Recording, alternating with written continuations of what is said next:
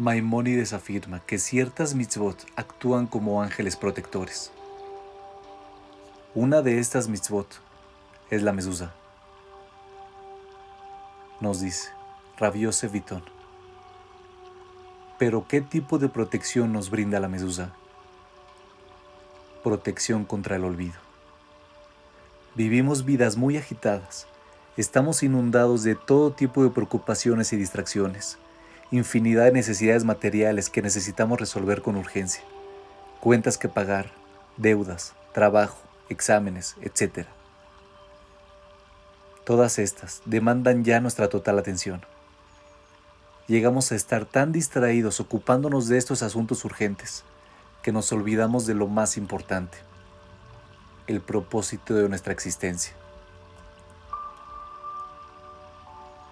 Obviamente, el significado de la vida solo es relevante para aquellos de nosotros que creemos en Dios.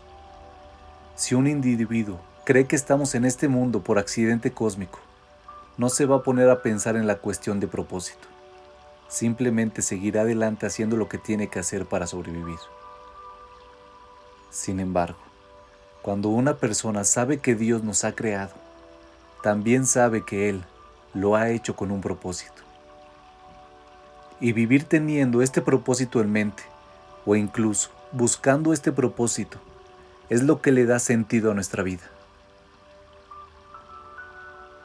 Puedes imaginar a una persona que cree en Dios y sin embargo está tan metido en las distracciones materiales que termina olvidándose, dejando de pensar en cuál es el destino de su vida. Esto es prácticamente un suicidio espiritual una tragedia humana. Para Maimónides, la mezuzá nos protege de este tipo de tragedias. Cada vez que entramos o salimos de una habitación, pasamos por una puerta o vamos de un lado a otro. La presencia de la mezuzá nos fuerza a detenernos a observar o a tocar la mezuzá y recordar a nuestro Creador